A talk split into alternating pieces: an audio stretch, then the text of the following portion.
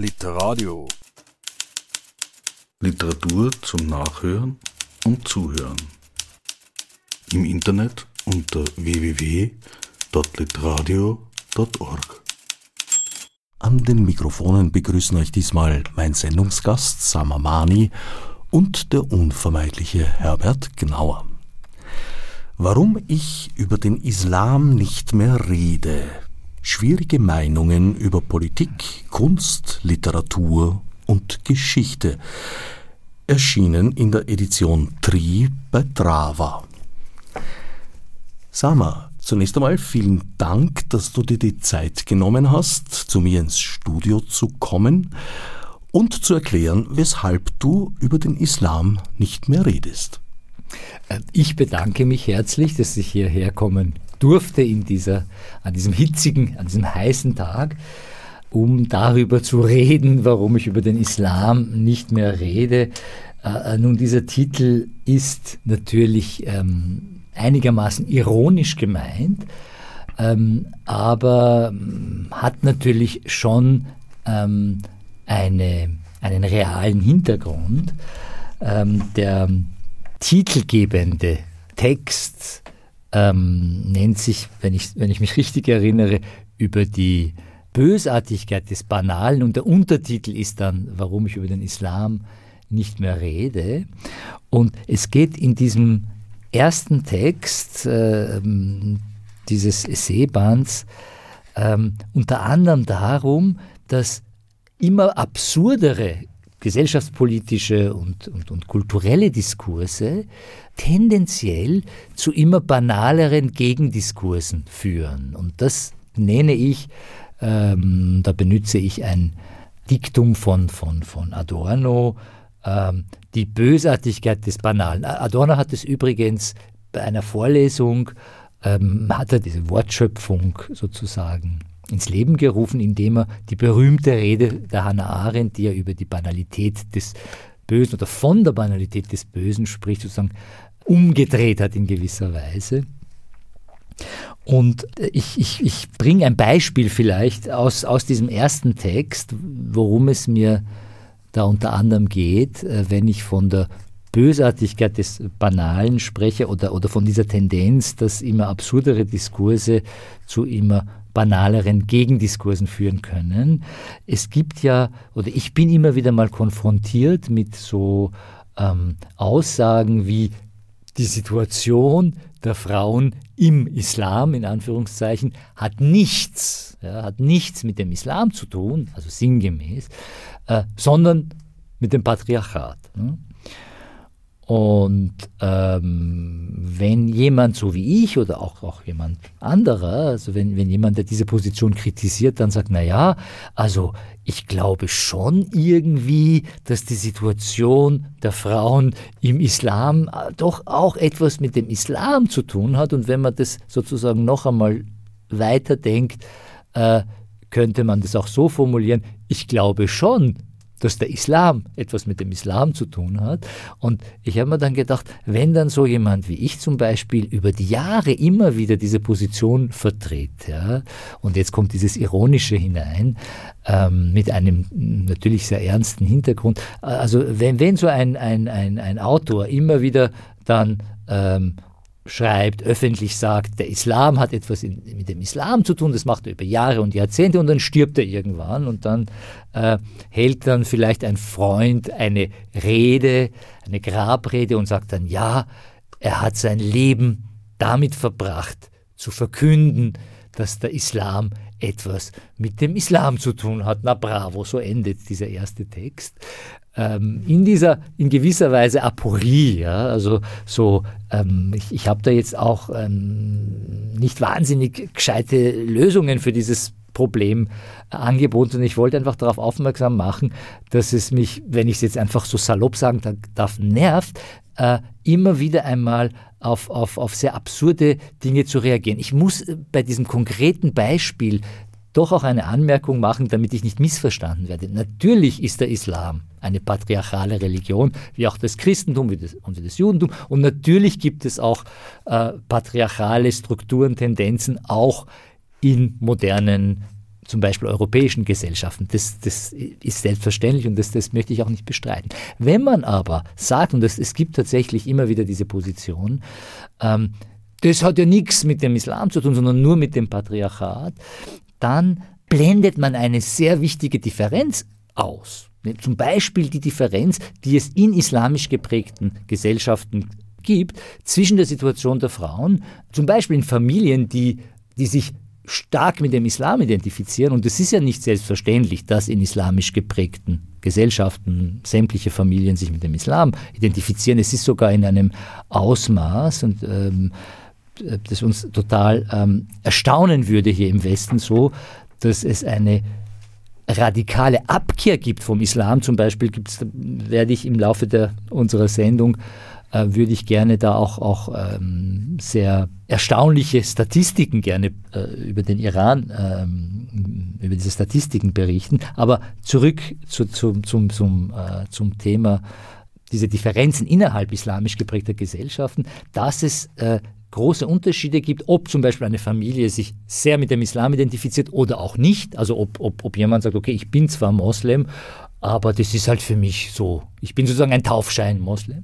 Oder ob er einer religiösen Minderheit zum Beispiel angehört. Ich kenne das aus dem iranischen Kontext sehr gut. Da gibt es sehr, sehr wohl Unterschiede, obwohl das alles patriarchale Strukturen sind. Also innerhalb patriarchaler Strukturen äh, macht es halt einen Unterschied. Ja? Ob ich jetzt äh, streng religiös bin oder nicht, ist, ist im Grunde auch wieder extrem banal, das, was ich sage. Aber das ist eben dann die Falle, in die man hineinkommt, dass man immer wieder über, über Banalitäten reden muss und irgendwann hat man dann vielleicht genug davon. Daher, warum ich nicht nur über den Islam rede, was aber bitte nicht wörtlich gemeint ist. Also ich werde sicher weiterhin über den Islam reden. Ich gehe mal davon aus, dass diese Aussage, dass äh, die Stellung der Frau in islamischen Ländern äh, nichts mit dem Islam zu tun hätte, äh, eigentlich meint, dass das aus den religiösen Vorschriften nicht abzuleiten sei. Das ist im Christentum ja ähnlich. Also es finden sich natürlich äh, auch, auch in der Bibel Stellen, die sich halt interpretieren lassen. Das wird in anderen Religionen auch nicht anders sein. Nein, also da muss ich dir wirklich sehr klar widersprechen. Das ist, der Islam ist ähnlich wie das Judentum. Also da gibt es sehr, sehr, sehr viele Parallelen, eine Gesetzesreligion. Und da gibt es, ähm, ich bringe ein sehr konkretes Beispiel, damit wir wissen, wovon, wovon wir hier überhaupt reden. Äh, ich benütze als Beispiel den Iran, weil ich den gut kenne, aber wir könnten auch Beispiele aus Marokko, Indonesien, Ägypten bringen. Äh, Im Iran gab es 1979 eine islamische Revolution.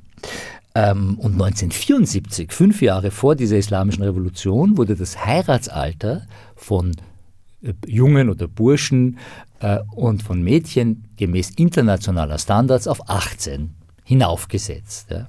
Nachdem dann diese Revolution stattgefunden hatte, 1979, es hat ein bisschen gedauert, einige wenige Jahre, und dann wurde einfach die alte traditionelle Scharia, die es seit Jahrhunderten gibt, ja, und die in diesem Punkt auch ähm, in, in, in verschiedensten islamischen Ländern, also auch äh, diese Differenz zwischen Sunniten und Schiiten, also das sind diese zwei großen Konfessionen im Islam, so wie, so wie es im Christentum zum Beispiel Katholiken und Protestanten gibt, also auch relativ unabhängig von dieser Differenz, äh, ist, ist diese Scharia, was, was, was die sozusagen Geschlechterpolitik betrifft, relativ homogen. Ja?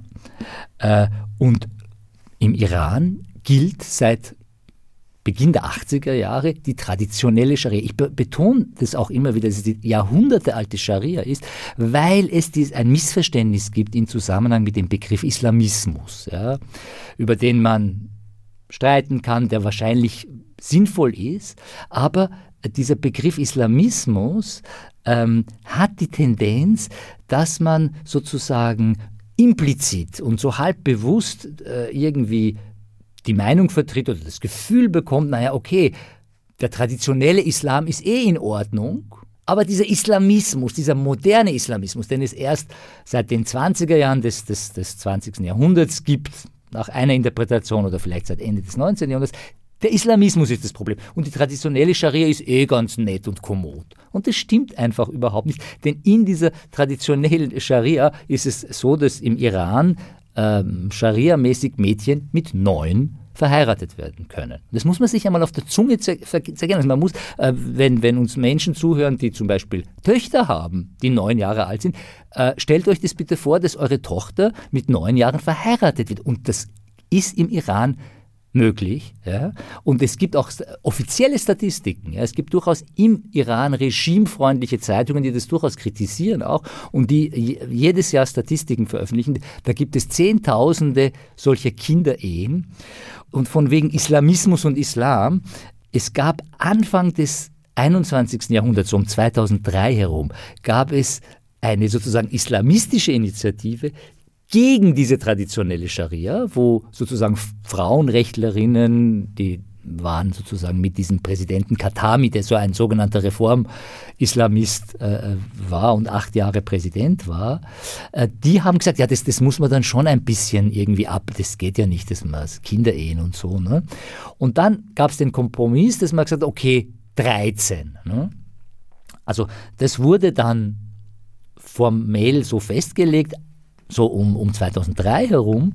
Aber im Iran ist es immer noch möglich, wenn man einen sogenannten kompetenten Richter hat, der das bestätigt, auch Mädchen unter neun Jahren zu heiraten. Und das ist durchaus, das ist jetzt nicht passiert jetzt Gott sei Dank nicht massenweise, aber es gibt wirklich Tausende, Zehntausende Fälle das nur zu, zu, zu, dieser, zu dieser hm, Frage, dass man, das ist eine Interpretationssache ist. Es gibt jedenfalls, und es, es, gibt im Koran sehr, sehr eindeutige Stellen, wo gesagt wird, die, die Frau, also ich sage es jetzt sehr sinngemäß, äh, die, die, die Frauen müssen den Männern gehorchen und wenn sie es nicht tun, soll man sie schlagen. Und, also das ist sehr, sehr eindeutig. Ich will jetzt nicht äh, über den Koran dozieren, äh, weil es ist noch einmal was anderes, wenn ich jetzt eine Hausnummer die Johannes-Offenbarung habe, ja, die Apokalypse äh, des Johannes und, und, und, und, und, und, und wo dann sozusagen irgendwelche eskatologischen, mystischen Texte, die man selbstverständlich sehr interpretieren kann und auch Gesetze kann man natürlich interpretieren.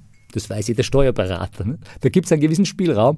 Aber äh, wenn zum Beispiel, wenn es heißt, wenn jemand in eine islamische Familie hineingeboren wird und wenn er dann sagt, ich bin kein Moslem, dann ist er des Todes, dann ist es ganz eindeutig. Ja. Es wird trotzdem, Gott sei Dank, muss ich sagen, in, in, in sehr vielen islamisch geprägten Ländern trotzdem versucht, das dann irgendwie zu umgehen. Es gibt zum Beispiel die Lösung unter Anführungszeichen, dass diese Menschen dann für psychiatrisch krank irgendwie erklärt. Also es, es gibt da Versuche, diese, diese Todesstrafe zu umgehen tatsächlich.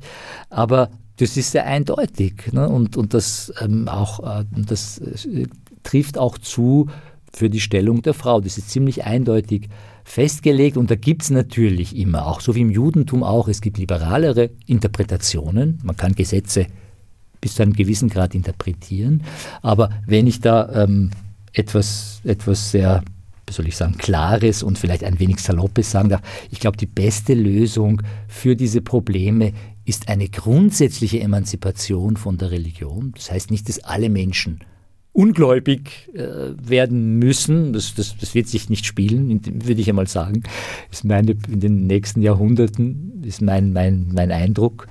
Äh, aber dass die Gesellschaft sich emanzipiert, dass die Gesetze, dass der Staat und so weiter. Ein, eine Bemerkung noch, bevor wir zum nächsten Thema kommen. Ich habe vorhin äh, gesprochen von ähm, davon, dass, dass, dass in islamisch geprägten Ländern die Menschen gar nicht äh, unbedingt äh, alle mit dem Islam identifiziert sind. Es, es wurde eine Studie, ich glaube so Anfang 2021, also das ist nicht so lange her, hat die holländische Universität Tilburg, wenn ich den Namen jetzt richtig im Kopf habe, die haben 40.000 Menschen befragt über soziale Medien, also ein ziemlich, ähm, ziemlich mit einem ziemlich raffinierten Studiendesign. Ähm, die machen immer wieder ähm, Umfragen im Iran äh, die haben einfach gefragt, was, was, was glaubst du? Und da hat sich herausgestellt, dass im Iran, äh, wo sozusagen eine islamische Republik herrscht, wo der schiitische Islam die Staatsreligion ist, 60 Prozent der Leute sagen, ich bin überhaupt kein Moslem. Ja. Und 70 Prozent der Menschen sagen, ich bin kein schiitischer Moslem. Also da sind diese 10 Prozent sind da die sunnitischen Muslime und die Derwisch und das, das gibt es dann noch andere Denominationen. Aber das ist natürlich, äh, das ist seltsamerweise ist das gar nicht so bekannt im Westen. Und auch im Iran wird es natürlich äh, nicht wirklich verbreitet, diese Nachricht. Aber das, ich habe dann gesagt, wie ich das gelesen habe, das ist eigentlich das wichtigste Ereignis seit der Islamischen Revolution. Das, die, und es gibt ähm, auf Deutschlandfunk eine Sendung drüber und auch einen Text drüber, wo, glaube ich, der Titel ist so Islamische Republik ohne islamische Mehrheit. Ja, und, und das muss man sich einmal auf der Zunge zergehen lassen, was das bedeutet. Das sozusagen nicht nur, ja, weil es heißt ja auch nicht, dass jeder, der sagt, ich bin ein gläubiger Schiit, dass der an dieses theokratische System glaubt. Ja. Aber nicht nur das, sondern dass einfach ein, die überwiegende Mehrheit der Menschen, 70 Prozent, äh, gar keine schiitische Moslems sind mittlerweile im Iran. Und das ist, glaube ich, schon ein sehr wichtiger Befund. Also ein großer Teil der iranischen Bevölkerung äh, versteht sich zumindest als nicht praktizierend in der Religion. Also ja, ich meine, die, die, die, die sagen einfach, ich bin das nicht. Also mit Praktiz ich meine, wenn, wenn man jetzt sagen will, also dieses Praktizieren kommt jetzt in dieser Studie nicht vor, aber ja, es gab ja einmal eine Staatssekretärin unter Kanzler Kern hier bei uns im Munadus die hat einen palästinensischen sogenannten Migrationshintergrund. Und die hat immer gesagt, ich bin eine nicht praktizierende Muslima, ja, whatever that means, wurde aber immer wieder, auch zum Beispiel im Standard, ich, ich zitiere da immer dieses Interview, reduziert auf das Mod. Also sie wurde, sie war zuständig für Digitalisierung und Beamte, wurde aber immer wieder leider reduziert auf diese Themen, Kopftuch und Integration und Terror und so weiter. Also sie konnte dem nicht entgehen, auch wenn sie gesagt nein, ich bin doch, das ist, bei diesem, bei diesem Interview wurde sie, war das Erste, was, was sie gefragt oder, oder was festgestellt wurde, sie sind das erste äh, muslimische Regierungsmitglied. Dann sagt sie, naja, okay, ich habe diesen Background, das ist durchaus bemerkenswert, aber ich bin auch die erste Kaiser Müllnerin, das ist auch bemerkenswert, aber das ist nicht das Wichtigste und so weiter und redet man doch über die Dinge, für die ich zuständig bin, aber nein. nein. Es ist also problematisch, einen Menschen auf eine Eigenschaft zu reduzieren. Die er vielleicht nicht einmal hat. Wenn sie sagt, ich bin nicht, also möglicherweise. Eine unterstellte Eigenschaft. Eine unterstellte Eigenschaft. Manchmal, Zwischenfrage, wie ist das im, im, im, im Iran umgekehrt? Werden da die Christen und Christinnen auch so quasi in einen Topf geworfen? Mit, äh, mit, äh, du meinst jetzt die Christen in Europa, jetzt aus der Sicht der, das ist eine sehr, ich glaube nicht eigentlich. Also ich glaube, dass das durch, also das ist jetzt einfach, ich habe da jetzt das jetzt nicht reflektiert ist, diese Frage, das ist jetzt mir relativ neu, aber ich würde, mein Eindruck wäre, dass das nicht so eine, eine sogenannte volle Identifizierung gibt, dass man sagt, alle, äh, alle, keine Ahnung, Europäer oder Amerikaner sind jetzt totale Christen, sondern was es eher gibt, äh, durchaus auch von den, von den, von den regimetreuen oder so, sozusagen fanatischeren Muslimen, ist eher diese Zuschreibung, die sind ja eher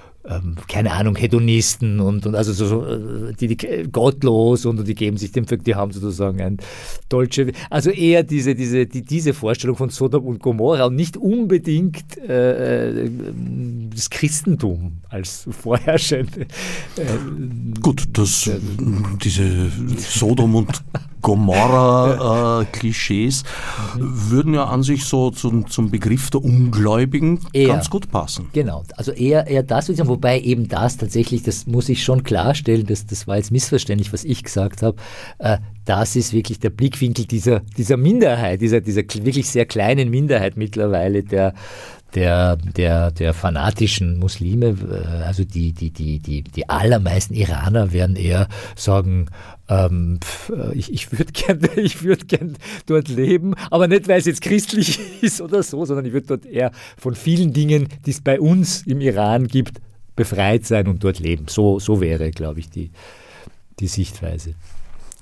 Zurück nochmal zu meiner äh, versuchten Verteidigung dieser Unterscheidung. Mhm, mhm, mhm. Äh, eben mit der Rolle der Frau und, und wie weit das tatsächlich jetzt im Koran festgeschrieben steht. Ich denke, das kommt aus dem äh, Impetus einer rassistischen Beurteilung vorzubeugen, also eine, eigentlich eine Verteidigungshaltung aufzubauen. Genau. Also der Impetus ist ja sehr edel. Also das muss ich sagen, das ist ja wirklich sehr edel und sehr verständlich. Wobei, das mit dem dieses Rassismus-Thema ist ja auch, äh, ist, ist, ja auch so ein, so, ein, so ein absurdes Ding. Also nicht, äh, nicht das, was du sagst, sondern generell, dass das ja tatsächlich, also es gibt ja tatsächlich äh, und das ähm, muss man immer wieder betonen äh, in diesen Diskussionen, weil es ja da oft äh, zwar banal, aber doch sehr verwickelt ist und, und sehr, sehr viele Fallen und Missverständnisse hier existieren. Es gibt tatsächlich einen rassistischen, zutiefst rassistischen Diskurs in Bezug auf Menschen aus dem Orient, aus islamisch geprägten Ländern. Das Problem ist aber, das banale und zugleich verwickelte Problem ist, dass natürlich Rassismus, ja, Rassismus beruht natürlich auf einem Hirngespinst, das wissen wir alle, das ist ja wissenschaftlich nicht beruht, aber, aber auch Hirngespinste und auch falsche Ideologien haben eine bestimmte Logik, ja. Also wenn ich jetzt, ähm, keine Ahnung, ein Vorurteil habe gegen psychiatrische Patienten, ja, ich sage jetzt irgendwas, oder, dann ist, hat es eine ganz andere Logik, auch wenn, wenn das falsche Urteile sind, Vorurteile sind, als äh, rassistische Vorurteile oder sexistische Vorurteile, sie haben eine andere Logik. Oder Religionshass. Ja, das gibt es ja zum Beispiel zwischen, also ähm, sehr stark verbreitet, bestimmte Sunniten haben einen großen religiösen Hass gegenüber Schiiten. Oder in Indien gibt es zum Beispiel fanatische Hindus, die gegen Muslime einen religiösen Hass haben. Dieser religiöse Hass ist natürlich nicht rassistisch, hat eine ganz andere Logik. Und es ist auch wichtig, diese Dinge nicht durcheinander zu bringen, damit man das auch bekämpfen kann. Ja, also wenn ich jetzt ganz wiederum banal gesagt, wenn ich jetzt einen Patienten habe, ich habe jahrelang als Arzt gearbeitet, als, als Nervenarzt, der jetzt Diabetes hat und ich sage, na, Sie haben eigentlich, glaube ich, einen Magenkrebs und ich behandle ihn äh, sozusagen auf der Grundlage dieser Diagnose, dann geht es natürlich schief. Ne?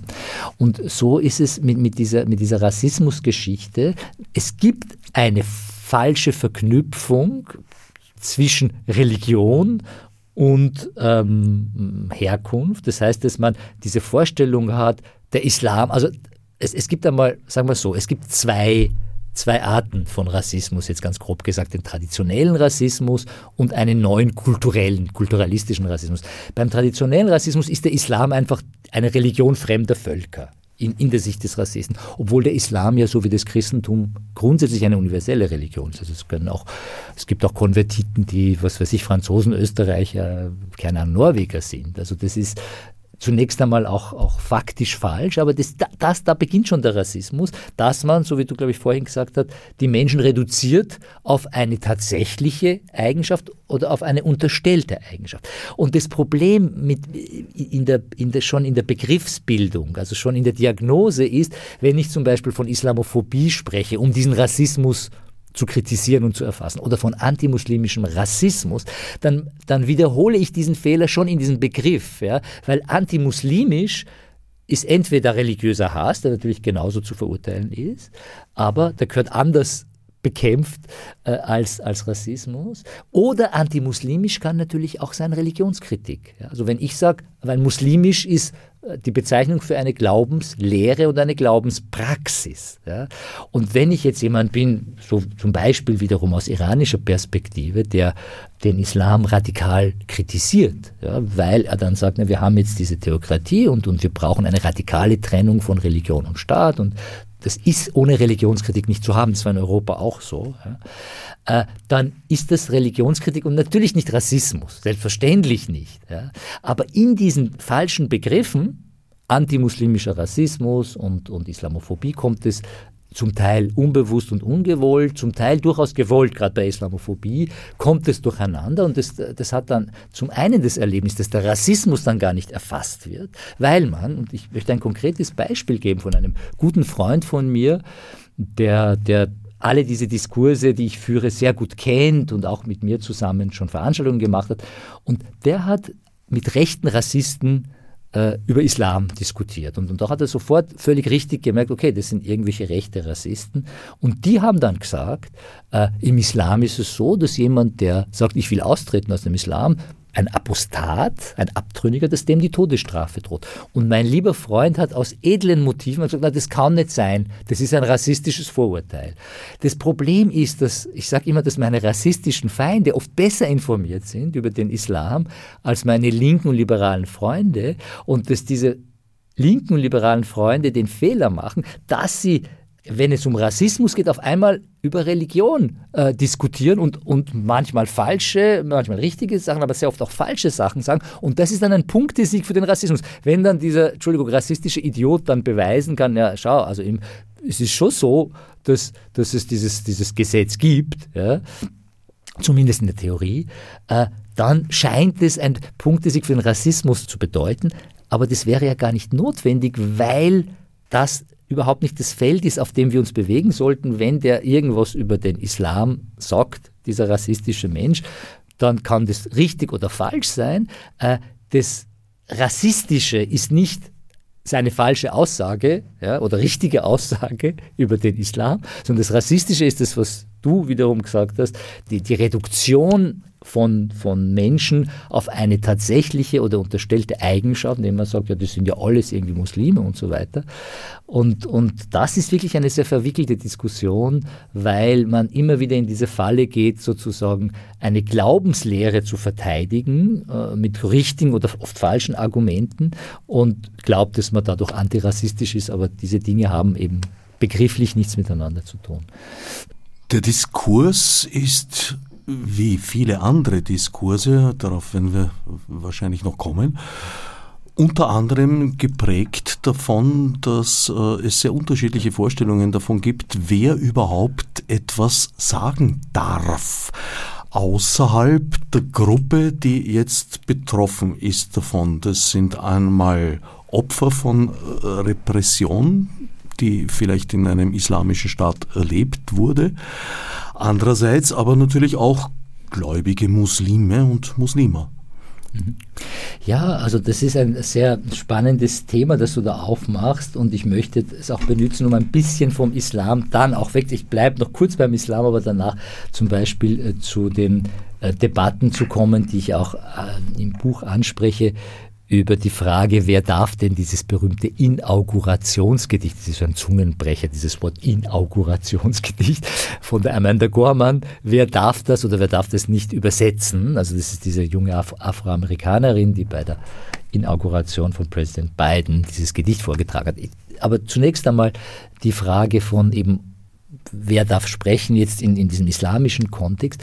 Das Interessante ist ja, dass in islamischen Kontexten wenn wir jetzt islamisch geprägte Länder anschauen oder auch ähm, Communities hier, dass äh, bei genauerem Hinsehen die eben natürlich keine einheitliche homogene Masse sind, sondern dass es dort zum Beispiel die Frauen gibt, die schon angesprochen wurden, die Kinder gibt. Es gibt innerhalb dieser sogenannten Muslime, das ist dann schon die, die falsche Zuschreibung, die religiösen Minderheiten, die eben keine. Oder zum Beispiel auch, es gab, ich habe, äh, ich durfte einen Beitrag leisten zu einer Sendung über Atheisten in islamisch geprägten Ländern im, im Zusammenhang mit Asyl und, und, und Flucht und, und wie weit es ein, ein, ein Asylgrund ein Grund ist, um Asyl zu bekommen oder nicht. Da gab es eine eigene Sendung drüber vor einigen Jahren. Und, und die gibt es natürlich auch. Ja? Und das heißt, innerhalb dieser, dieser scheinbar homogenen Masse, die auf den ersten Blick oder wo, wo, wo, halt, wo man jetzt sagen könnte, okay, die sind Objekte Rassist, eines rassistischen Ressentiments. Das ist, ist, ja so. Also wenn jemand sozusagen so ein optischer Moslem ist, so wie ich, äh, und, und, und vielleicht auch so zugleich auch noch in einer bestimmten schwierigen sozialen Situation ist oder, oder Asylwerber ist oder Flüchtling, dann ist er natürlich leicht einmal Opfer einer oder Objekt einer Rassist, eines rassistischen Ressentiments. Aber es gibt dann innerhalb dieser Communities dann auch, sagen wir mal so, es gibt verschiedene Gruppen und äh, es gibt dann natürlich auch diesen Antagonismus zwischen Individuen und, und, und der Gruppe. Aber ich würde jetzt gern kurz noch auf die, auf ähm, dieses Wer darf sprechen auf dieses Thema zurückkommen, äh, weil ich da, nachdem ich das Buch schon geschrieben habe, eine, eine Entdeckung gemacht habe, die ich sehr spannend finde, ähm, und zwar in Zusammenhang mit, mit, mit dieser Debatte um Amanda Gorman. Es gab ja eben, das war so Anfang 2021, Frühjahr 2021, diese heftige Debatte, wer darf dieses Gedicht übersetzen? Ja? Und es schien so, ja, als ob es sozusagen äh, die eine Position gäbe, die sagt eben nur Afroamerikaner, nur Schwarze dürfen dieses Gedicht übersetzen, weil sie nur, nur die diese Erfahrung nachvollziehen können. Und dann gab es die anderen, die halt was anderes gesagt haben. Und ich habe ähm, zunächst einmal, ich habe im Standard auch einen, einen ähm, Artikel darüber geschrieben, ich habe gesagt, okay, zunächst einmal ist diese Frage, wenn man von, von äh, davon ausgeht, dass es darum geht, wer diese Erfahrung nachvollziehen kann. Wenn man das auf diese, dieses Nachvollziehen einer Erfahrung reduziert, dann entkunstet man das Gedicht der Amanda Gorman. Also sollte dieses Gedicht von Amanda Gorman die formalen Kriterien der Kunst sozusagen erfüllen, dann hat sie zwar, sie nimmt ja, ich habe mir das Gedicht angeschaut, äh, sie, nimmt zwar Bezug auf sehr reale Erfahrungen, eine Skinny Black Girl und verbindet es mit politischen Utopien, aber wenn es nur das wäre, dann wäre das halt ein Pamphlet oder, oder es wäre ein, ein Erfahrungsbericht oder es wäre ein soziologischer Bericht. Aber wenn es Kunst ist, ist es dann noch einmal zusätzlich was anderes. Und wenn es um die, wenn es darum geht, wer äh, soll das übersetzen, dann ähm, und, und, wenn man dann das nur reduziert auf Erfahrung, wer diese Erfahrung nachvollziehen kann, dann entkunstet man das. Und äh, kann auch dazu führen, dass wenn man sagt, okay, wenn man sagen würde, äh, nur Afroamerikaner dürfen das übersetzen, dann führt das auch zu einer Ghettoisierung, in dem, dass man dann sagt, okay, du bist Afroamerikaner, also bist jetzt zuständig für afroamerikanische Literatur, wenn du jetzt ein Übersetzer, eine Übersetzerin bist, ein Übersetzer bist. Das ist eine Erfahrung, die ich auch, eine bittere Erfahrung, die ich in einem anderen Kontext selber mache, immer wieder. Also ich bin sozusagen als Iraner, der halt irgendwie aus einem islamisch geprägten Land kommt. Ich bin zuständig für Islam und Iran. Also wenn ich, wenn, früher habe ich einmal für den Standard gebloggt und wenn ich was über Islam und Iran äh, geschrieben habe, dann waren ganz viele Kommentare. Aber wenn ich was, keine Ahnung, über Robert Musil, Psychoanalyse, Ästhetik, ich weiß nicht was, das ist eigentlich, das hat mit mir sozusagen nichts zu tun. Dafür bin ich nicht kompetent scheine ich nicht kompetent sein. Aber der eigentliche Punkt bei der Amanda Gorman-Geschichte, wo ich nachher drauf gekommen bin, war, dass eine gewisse Janice Doyle, das war die, das ist eine Modejournalistin in Holland, eine, eine schwarze Modejournalistin, die hat diese Debatte überhaupt losgetreten, indem sie einen Artikel geschrieben hat auf Holländisch, ich weiß nicht, ob der überhaupt übersetzt wurde, und es wurde kolportiert, dass diese Frau Doyle behauptet hätte, sowas ähnliches wie nur Schwarze sollen das übersetzen. Und sie hat dann, ich habe Interviews mit ihr gesagt, das hat sie überhaupt nicht gesagt. Ja. Äh, sie hat dann sowas gesagt wie, äh, ja, es gibt halt auch in Holland einige ganz gute, äh, vielleicht sollten die auch einmal drankommen und so. Ja, so, also es ist wirklich ganz anders. Ähm, und das, das Entscheidende ist aber, dass diese nicht, diese nicht getätigte Aussage ja, von, von der Frau Doyle hat aber zu ganz massiven realen Folgen geführt, die non-binäre ähm, Übersetzerin, die von, von der Frau Gorman selbst beauftragt worden war, Marike Renefeld oder so heißt die, die ist dann zurückgetreten. Also, nein, ich mache das nicht. Ja. Und ein, ein katalanischer Übersetzer, der hatte den Auftrag von seinem Verlag oder von einem Verlag, das zu übersetzen. Und nachdem diese Debatte entstanden ist, äh, hat dann der Verlag gesagt, äh, wörtlich, sie haben das falsche Profil und sie sollten das nicht wissen. Das heißt, ohne dass jemand in diesem Fall zumindest etwas sagt, entsteht so eine Art Gespensterdebatte, also dass sozusagen angenommen wird, das wird erwartet und so weiter. Und da gibt es auch ähm, sozusagen etwas Psychoanalytisches dazu zu bemerken wenn ich darf. Ähm, ich habe vor Anfang Juni ähm, im Sigmund Freud Museum wurde das ähm, ein Jubiläum begangen. 100, also eigentlich 101 Jahr äh, oder Jahre sind vergangen, seitdem äh, Freud sein, sein ähm, berühmtes, äh, seinen berühmten Text Massenpsychologie und Ich-Analyse geschrieben hat. 101, weil voriges Jahr war halt Corona und so weiter und daher wurde das verschoben. Und in diesem Text spricht er äh, über die, unter anderem, es ist ein sehr komplexer Text, äh, er spricht unter anderem darüber, wie wichtig die Figur des Führers für eine Masse ist und dass eine Masse überhaupt entstehen kann und so weiter. Und das sagt dann auch an, an einigen Stellen, sagt er, naja, aber es kann auch diese Figur des Führers durch eine führende Idee ersetzt werden. Und an einer anderen Stelle sagt er dann, dass oft die Masse den Eindruck einer unbesiegbaren Gewalt, so ähnlich formuliert er das, macht auf den Einzelnen. Ja. Und das hat mich sehr erinnert an, an diese Debatte bei Amanda Gorman. Also da ist so ein, so ein Eindruck entstanden, also auch wenn das sozusagen, es, es entsteht eine, eine sehr große Wirkmacht einer Idee, die sozusagen niemand vertreten hat Überspitzt gesagt vielleicht. Ja. Und äh, noch etwas Letztes zu diesem, äh, äh das, das Problem mit diesen Ideen, die irgendwie äh, sehr wirkmächtig sind, wo, wo, wo man aber schwer oder gar nicht jemanden findet, der, der, der explizit sagt, ja, das vertrete ich, ist ja, dass, wenn es zum Beispiel um Identitätspolitik geht, ja, immer wieder einmal, äh, wenn man dann identitätspolitische Positionen kritisiert, ja, und das ist mir wortwörtlich passiert bei einer Diskussion, auch wieder im, im Freud-Museum vor einigen Jahren, wenn ich dann, ich habe dann gesagt, ja, es ist manche Vertreter der Identitätspolitik, habe ich gesagt, hm, hinterlassen den Eindruck oder machen den Eindruck, als würden sie Politik auf die Reglementierung von Sprache reduzieren. Und dann hat eine Soziologin am Podium mir widersprochen und gesagt, das sagt doch niemand. Und sie hat auch recht gehabt, weil das natürlich in dieser Weise explizit niemand äh, vertritt. Und ich habe dann gesagt gehabt, ja, äh, so als würde Sprache unmittelbar Realität erzeugen und nicht, würde es nicht einen komplexen, eine komplexe Wechselbeziehung geben zwischen Realität und Sprache und so, als würden die Herrscher äh, nicht herrschen, weil sie herrschen, sondern weil sie sprechen und so. Und natürlich sagt niemand, dass Sprache unmittelbar magisch Realität erzeugt, sonst wäre sie oder er natürlich verrückt. Ja? Und das ist genau das Problem, dass, dass bestimmte Positionen gar nicht vertreten werden oder das, das muss kaum jemand oder gar niemand so vertreten, so wie wir es bei der Amanda Gorman-Debatte gesehen haben. Es kann aber eine sehr große Wirkmacht entfalten und, und, und die Menschen richten sich dann auch danach. Ja, ja, Sprache hat durchaus die Kraft, Dinge zu beeinflussen, Dinge verschwinden zu lassen, wenn sie nicht benannt werden dürfen und äh, andere hervorzuheben.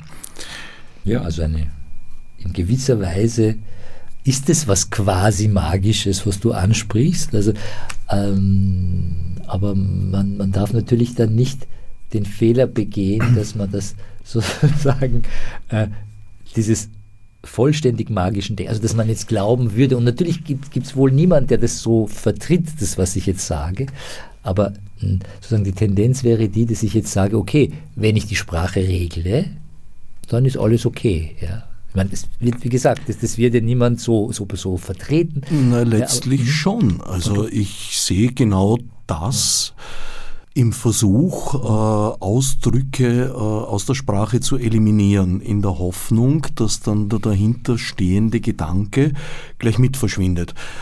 Das ist ein Irrtum. Also das lehrte mich meine Lebenserfahrung, ja. dass der Begriff dann ausgetauscht wird, ja, äh, genau. der Gedanke dahinter aber sehr oft derselbe bleibt. Also mhm. das kann nur ein Mittel unter vielen sein, einen, einen Begriff zu verfemen, ja. um das dahinterstehende äh, zu bekämpfen. Darf ich dazu noch einen, eine, kurz, äh, eine kurze Bemerkung machen? Ähm, ich habe das im Profil gelesen vor einiger Zeit und ich, vom Persischen habe ich es gewusst. Also das Persische, das Türkische und das Japanische ist völlig ähm, wie, wie sagt man, genderfrei. Also es gibt im Persischen zum Beispiel gibt es einfach ein U und dieses U heißt er, sie, es, alles. Ja, also es gibt da überhaupt keine.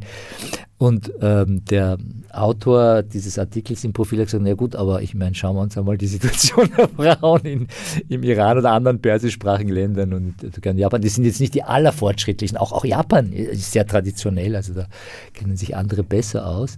Äh, relativ traditionell in vielen Bereichen.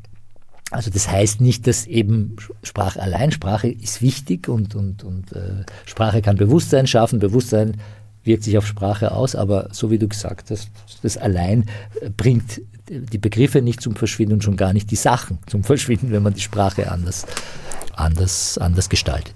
Ich verstehe von all allen drei Sprachen zu wenig, um das jetzt beurteilen ich, zu können. Ich verstehe von den zwei anderen auch nichts vom Persischen nur. Also bleiben wir beim Persischen, mhm. äh, wo du ja unzweifelhafte Kompetenz hast. Da gibt es keine Geschlechtszuordnungen sprachlich, aber in der Gesellschaft sehr wohl. Sehr wohl, sehr stark, ja, genau. Was meine Ansicht unterstreicht, dass das äh, jedenfalls nicht äh, der allein seligmachende Ansatz genau. sein kann, sondern genau höchstens ein Mittel unter mhm. vielen. Ja. Stichwort selbstgebracht, unzweifelhafte Kompetenz, mhm. die du jetzt äh, in Bezug auf Islam mhm. im Allgemeinen, auf Iran im Besonderen hast. Du hast den Iran von innen erlebt, du hast ihn von außen erlebt, was durchaus wichtige äh, Perspektiven sind, sie auch vergleichen zu können. Leitest aber daraus jetzt nicht unbedingt das Recht ab, dass du sozusagen von allen anderen, die sich äußern wollen zu Islam und zu Iran im Besonderen, dieselben Voraussetzungen erfüllen müssen.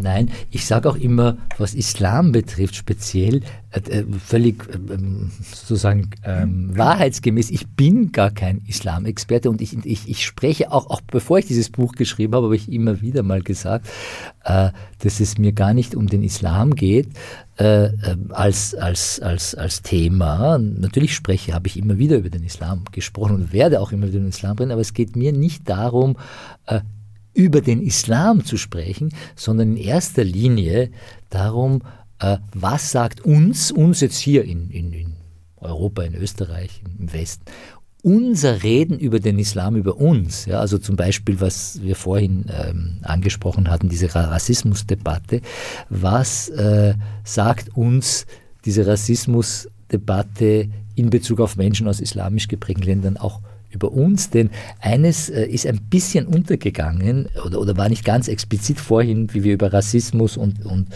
ähm, Menschen aus islamisch geprägten Ländern gesprochen haben, dass natürlich auf der einen Seite die Rechten ähm, ganz stark, also ich sage immer, bis in die 90er Jahre hinein haben die Rassisten gesagt, die Türken machen uns Probleme. Also auch nicht explizit gesagt, aber sind, das war so ihre Haltung, weil sie halt Türken sind. Und äh, sei, spätestens seit 9-11 sagt man dann, ja, die Türken machen uns Probleme, weil sie Muslime sind, jetzt sehr plakativ gesagt. Das heißt, das ist genau diese Zuschauer, das, das kommt von rechts, aber auch wir Linke und, und auch wir Linksliberale äh, begehen oft den Fehler, dass wir eben Menschen aus dem Orient oder aus bestimmten Ländern reduzieren auf ihr Muslimsein und das ist auch ein relativ neues Phänomen. Also auch dieses, also ein, ein, ein ganz banales Beispiel wiederum, 2003 war das, glaube ich, oder so auf jeden Fall zu Beginn des 21. Jahrhunderts, hat eine gewisse Shirin Ebadi, eine Iranerin, hat den als erste Iranerin einen Friedensnobelpreis bekommen, eine Richterin und eine Menschenrechtsaktivistin und so weiter. Und in vielen Medien ist damals gestanden, sowas wie die erste muslimische Frau oder es ist oder auf jeden Fall ist immer wieder das betont, dass eine Muslimin ist. Und ich habe gedacht, ich habe mir gedacht, wenn, wenn, wenn die das, was weiß ich, zu Beginn der 80er Jahre bekommen hätte, wäre das vielleicht schon erwähnt worden auch, dass sie einen muslimischen Background hat, aber dieses, dass das so diese volle Identität, dass, dass die einfach Muslimin ist und sozusagen sonst nichts. Ja, das, das wäre ja gerade dieser. Und das kommt durchaus nicht nur von rechts, das, das wollte ich nur dazu sagen. Du hingegen äh, thematisierst ja genau das. Also du arbeitest dich an Islam, Islamismus und vor allem auch an der Wahrnehmung hier genau, bei da. uns im Westen unter genau. Anführungsstrichen genau. Äh, durchaus heftigst ab. Ja, genau. Wieso ist dir das so, so wichtig, wenn du mhm. sagst, du hast eigentlich zum Islam selbst, du siehst dich als Atheist, ja. ja, es ist genau. Also ich habe jetzt, es ist so, es gibt ja Menschen, die zum Beispiel ähm, den Islam, sage ich mal, studieren, ja, also Islamwissenschaftler und die, die durchaus auch faszinierend finden und das kann, ist, ist, ist ja sozusagen ganz was Normales, dass verschiedene Menschen verschiedene Dinge faszinierend finden. Ne? Die einen interessieren sich für Barockmusik, sage ich, und die anderen für den Islam bei mir ist es eben nicht so, dass ich mich jetzt speziell mit dem Islam beschäftigt habe. Natürlich, ich bin einfach massiv betroffen vom Islam, weil ähm, in Iran eben eine islamische Revolution stattgefunden hat, nachdem ja um 1900 herum, also vor 1906 bis 1911, also vor über 110 Jahren, es eine liberale, eine demokratische Revolution gegeben hat im Iran, ja, die sozusagen, wo dann die absolute Monarchie abgeschafft wurde und es gab dann eine Verfassung nach belgischem Vorbild. Belgisch deshalb, weil Belgien eine Monarchie ist, aber Frankreich war eigentlich das Vorbild. Frankreich war halt eine Republik oder ist eine Republik immer noch. Und, und, und, und äh, also es gab dann eine, eine relativ, nicht ganz, also säkulare... Moment jetzt, was ja. war Vorbild? Das monarchistische Belgien? Nein, nein, nein, oder? nein, nein, nein, nein, nein, nein. Äh, äh, Belgien ist ja auch eine, eine konstitutionelle Monarchie. Also Frankreich war Vorbild, die französische Revolution war Vorbild dieser Revolution, die es gegeben hat. Es war eine blutige Revolution, jahrelang wurde gekämpft. Äh, und, und, und es war halt immer so, dieses, diese große französische Revolution war das Vorbild. Aber die Verfassung konnte man nicht sozusagen von Frankreich äh, sich inspirieren lassen von Frankreich, weil Frankreich eine Republik war und der Iran, also damals hat man die Monarchie nicht abgeschafft im Iran, sondern die Monarchie wurde zu einer konstitutionellen Monarchie. Und da hat man, nachdem Belgien halt irgendwie französischsprachig ist und damals war der Orient sehr frankophil, hat man halt gesagt, okay, Belgien weil das ist zwar eine Monarchie, aber keine absolute Monarchie und so weiter. Also das, das nur so nebenbei. Und, Kurze und, Zwischenfrage. Ja. Wieso kam es zu dieser Entwicklung in Richtung konstitutioneller Monarchie? War das ein, ein, ein Wunsch, der sozusagen aus der Revolution kam genau, oder hat sich genau. da eine Partei durchgesetzt? Nein, nein, das, das war sozusagen das Thema der ganzen Revolution. Das war sozusagen eine kulturelle und eine, eine politische Revolution, wo das waren vor allem Kaufleute, aber Teile auch des Klerus, ja, Teile. Und, ähm, und verschiedene sozusagen Bevölkerungsgruppen. Und es wurde tatsächlich, also es war fast ein Bürgerkrieg dann, also, der, also es gab dann auch viele Rückschläge und so weiter. Und es gab dann einfach ein paar, es gab ja vorher kein Parlament, es gab einfach den zwar relativ schwachen äh, Monarchen dieser Kajaren-Dynastie, also die vorletzte Dynastie, aber die haben absolut, absolutistisch geherrscht, wenn auch sehr schwach sozusagen. Und dieser Aufstand war sozusagen, war die Idee war die, wir wollen sozusagen, ähm, dass es Gesetze gibt, die das Leben regeln und, und durchaus auch säkular. Also jetzt nicht, weil es gab ja die Scharia. Ähm, also es war jetzt nicht völlig, es war sozusagen nicht völlig frei dann, die Gesetzgebung und die Gesellschaft von der Scharia. Es gab, äh, das ist eine lange Geschichte, aber das war halt eine wirklich eine sehr heute würde man sagen, eine, bei allem, aller Skepsis gegenüber dem Begriff fortschrittlich, aber es war eine sehr fortschrittliche Bewegung. Und ähm, das war auch der Beginn der Modernisierung. Es gab dann zwar ähm, ab den 1920er Jahren ähm, eine, eine andere Dynastie dann, wo dann ein, ein, ein Herrscher, der so wie der Atatürk sozusagen eine Modernisierung von oben durchgeführt hat, bis eben in die 70er. Und es gab auch schon damals, um 1900 10 herum eine Gegenbewegung im Klerus, die gesagt haben, naja, aber das mit dieser Gleichheit, das ist ja nicht vereinbar mit dem Islam, weil im Islam, also das, das, das wurde so wortwörtlich explizit so vertreten, äh, da sind die Ungläubigen nicht gleich den Gläubigen, vor allem die Frauen sind den Männern nicht gleich und so weiter, die Juden nicht den Muslimen und so weiter. Und das waren genau die Vordenker quasi und, und die geistigen Vorläufer derjenigen, die dann 1979 die islamische Revolution angeführt haben und dann auch, die dann auch gesiegt haben. Und katastrophalerweise, das ist auch mit ein Grund, warum mich das, mich als alten Linken das so beschäftigt, immer noch, haben leider, ich würde sagen, nicht alle, aber sehr, sehr viele Linke, und nicht nur Linke, auch andere, auch, auch Liberale und wirklich, haben dann gedacht, okay, Hauptsache wir stürzen den Schah, der tatsächlich diktatorisch regiert hat, äh, wenn der weg ist, wird alles gut. Und, und der Khomeini war halt eine Figur, der halt die Massen mobilisiert hat. Das, das haben die Linken leider nicht geschafft, aus welchen Gründen auch immer. Die haben so Guerillakämpfe geführt und so weiter. Die haben es nicht geschafft, die Massen zu mobilisieren. So, okay, den benutzen wir halt als Symbol, um die Massen sozusagen zu gewinnen. Und dann, der wird sich dann schon zurückziehen irgendwo in sein Vatikan unter Anführungszeichen, so nach Rom. Und, und den werden wir schon lenken und so. Und das war natürlich nicht der Fall. Der hat dann, der hat die also sehr geschickt und machiavellistisch alle anderen eliminiert dann. Ne? Also und eine Theokratie äh, richtet, die bis heute noch Bestand ja, hat. Genau, das ist jetzt schon bald 43 Jahre her. Oder, oder ist schon 43 Jahre her. Mehr als 43. Mhm. Obwohl du meinst, dass ein Großteil der Bevölkerung da eigentlich gar nicht dahinter stünde. Absolut nicht. Und das Interessante ist ja, also da gibt es auch, auch darüber gibt es sehr viele Umfragen und es wird auch zugegeben, auch im Iran, äh, von den, von den, von den Re regimetreuen sogenannten Reformern, so nennen die sich, die sagen, ja, also 70 Prozent, 80 Prozent der Menschen sind natürlich dafür, dass, diese Isla also dass es eine Trennung gibt von Religion und Staat, dass die Islamische Republik abgeschafft wird. Aber äh, es, ist, es, ist, es gibt da verschiedene Faktoren. Das eine, was, was mir vorkommt, also es, sind, es gibt 85 Millionen Iraner. Ja? Und äh, das Problem ist jetzt, dass wenn du, ähm, weiß ich nicht, ich kann die Zahl nicht angeben, aber wenn du zwei, drei, vier Millionen Menschen hast, die bereit sind, ja, für ihre Ideologie ja, zu sterben und zu töten, also Regimetreue. Ja, ähm, das sind Angehörige der Revolutionsgarden und, und, und, der sogenannten Basiji-Milizen und andere.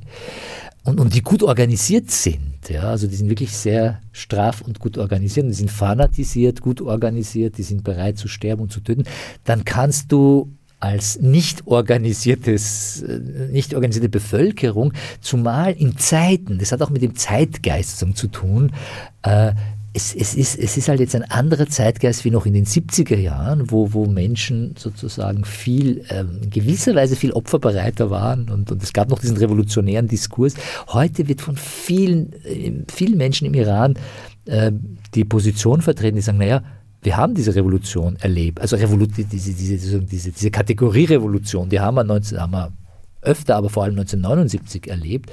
Und wohin hat uns das geführt? Und jetzt wollen wir nicht noch eine, also das ist wirklich diese Angst davor, vor einer radikalen Veränderung, was natürlich sehr tragisch ist. Ne? Ähm, und, und das ist mit ein Grund, warum trotz wirklich sehr, sehr großer Unzufriedenheit äh, bisher das Regime nicht wirklich ernsthaft gefährdet war. Gibt es so etwas wie eine Schah-Nostalgie im Iran?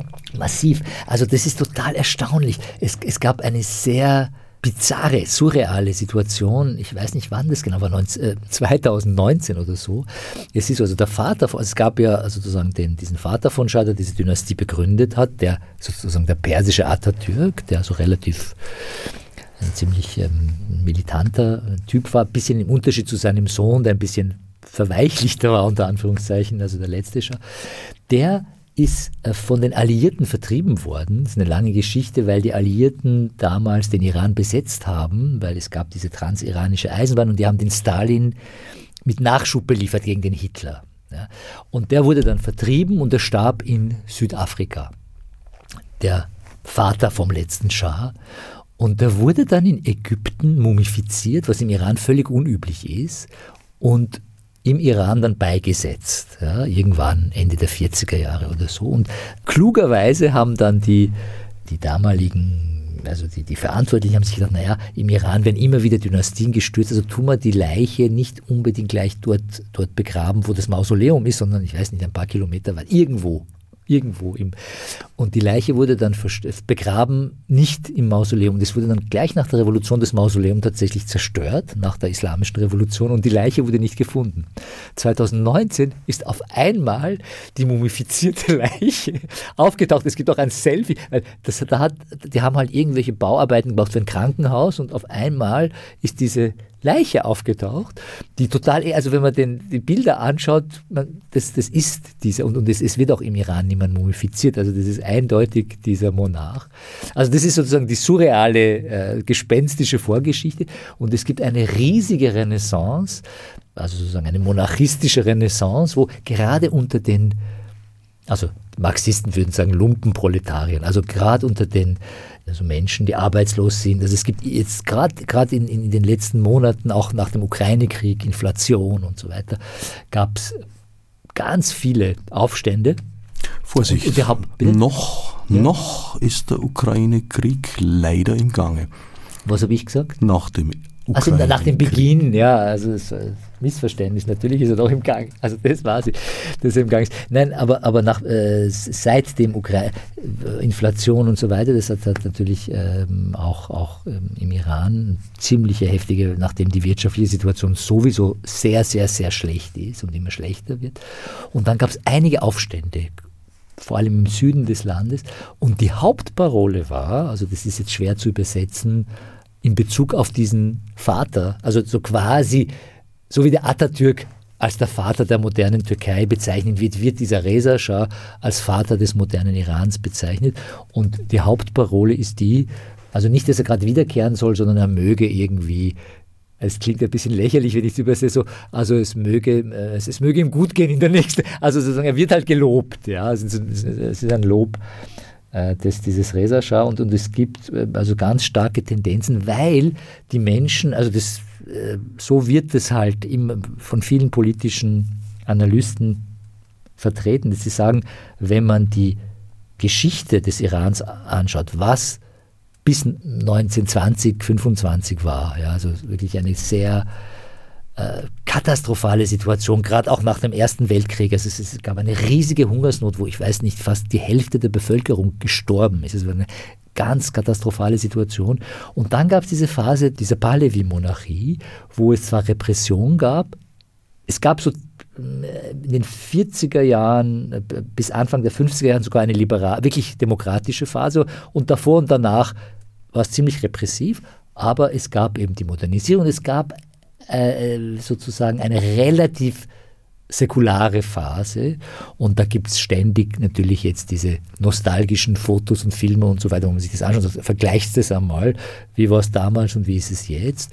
Und die meisten Monarchisten sind, waren ja gar nicht auf der Welt damals zur Zeit der Monarchie, aber es gibt eine sehr starke, also schon mehr als Nostalgie sind sehr stark. Also es, es, gibt so Einschätzungen, die sagen, wenn, wenn, wenn der jetzige, also der, der Thronfolger, also der, der heißt auch Reza Pahlavi, also der jetzt noch, der Sohn vom letzten Schah, der würde, wenn er jetzt sich zur Wahl stellen würde, jetzt für ein Bundespräsidentenamt oder whatever, oder auch für die, der würde 70 Prozent äh, der, der Stimmen bekommen. Sind Einschätzungen. Aber das ist alles sozusagen Theorie, weil eben dieses Regime militärisch noch sehr, sehr, sehr stabil ist.